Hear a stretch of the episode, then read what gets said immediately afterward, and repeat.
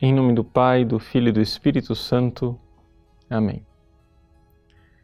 Meus queridos irmãos e irmãs, no Evangelho de hoje, Jesus cura o filho paralítico do funcionário do rei.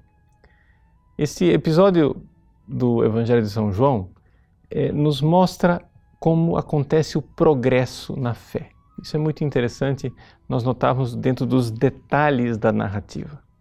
Em primeiro lugar, Jesus volta ali em Caná da Galileia, onde ele já tinha feito o seu primeiro sinal, é como São João chama os milagres de Jesus. Pois bem, o funcionário do rei então faz um pedido. Jesus vê que ele tem uma fé, mas aquela fé é incipiente, ou seja, aquela fé é uma fé que está começando, né? É uma pequena mecha que fumega, mas ainda não é a fé né, plena. Então Jesus é, como que reage quase que provocando o crescimento da fé. É interessante nós notarmos isto. Ou seja, Deus, ele primeiro, em primeiro lugar, nos convida à fé. Jesus tinha feito os milagres não é? em Jerusalém, as pessoas eh, já tinham ouvido falar desses milagres, a fama dos milagres de Jesus corria ali na região. Jesus fez também o milagre da transformação da água em vinho em Caná. Então, havia ali razões, sinais né, para que as pessoas crescem, para que aquele funcionário do rei cresce também. Mas Jesus, quase que querendo provar aquela fé, diz: esse povo não crê, a não ser que veja sinais. E naquela provocação, ou seja, naquela provação da fé, onde parecia que Jesus não ia atender o pedido dele, o funcionário do rei, né? então parece que não esmorece, insiste no seu pedido.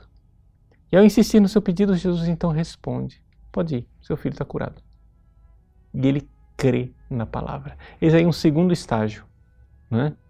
um segundo estágio da fé, em que o evangelista diz com clareza: quando Jesus pronunciou, ele acreditou. Mas não para por aí o crescimento, porque quando ele finalmente chega em casa e encontra o filho curado e os servos dizem em que hora ele ficou curado, que foi exatamente a hora em que Jesus pronunciou aquilo, o evangelista conclui dizendo: ele então abraçou a fé.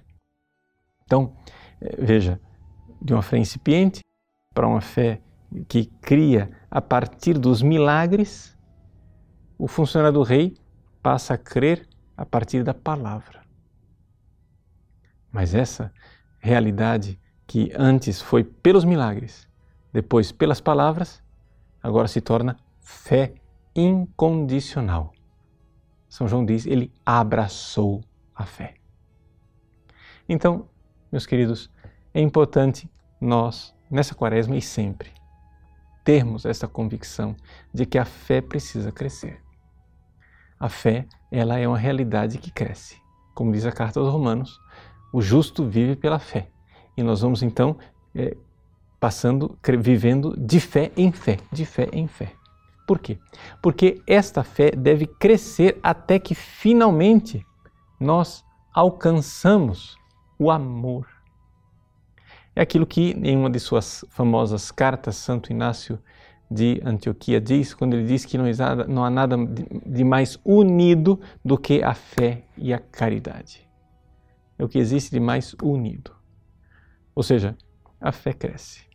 A fé deve crescer, onde nós primeiro cremos porque tudo aquilo parece ter bastante razoabilidade com aqueles sinais, aqueles preâmbula fidei, né? como se diz em teologia, ou seja, são sinais que eh, vão nos levando e nos conduzindo à fé, mas depois Deus quer provar a nossa fé e quer que a gente vá tendo uma fé cada vez mais pura, uma fé que cada vez menos depende de milagres, sinais e provas e cada vez mais vai dependendo na confiança na palavra pronunciada por Deus. É isso que deve acontecer, até que finalmente nós, então, cremos e cremos plenamente quando então essa fé, ela brota e faz aparecer em nosso coração o amor. Eis aí o itinerário da fé do funcionário do rei, mas também nosso. Deus abençoe você. Em nome do Pai, e do Filho e do Espírito Santo. Amém.